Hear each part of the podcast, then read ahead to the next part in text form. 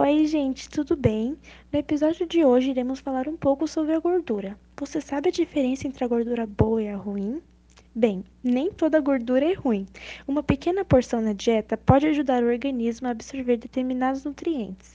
E gordura pode ser também uma fonte de energia, proporcionando ácidos graxos essenciais e algumas vitaminas, como as vitaminas A e D. Então, qual é a diferença entre a gordura boa e a ruim? E quais devemos consumir em maior ou menor quantidade. No episódio de hoje, vamos falar um pouco sobre a gordura saturada.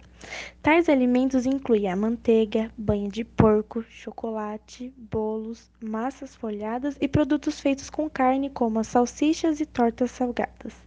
Uma dieta rica em gordura saturada pode aumentar os níveis de lipoproteína de baixa densidade ou colesterol ruim no sangue ao longo do tempo, aumentando o risco de doenças cardiovasculares.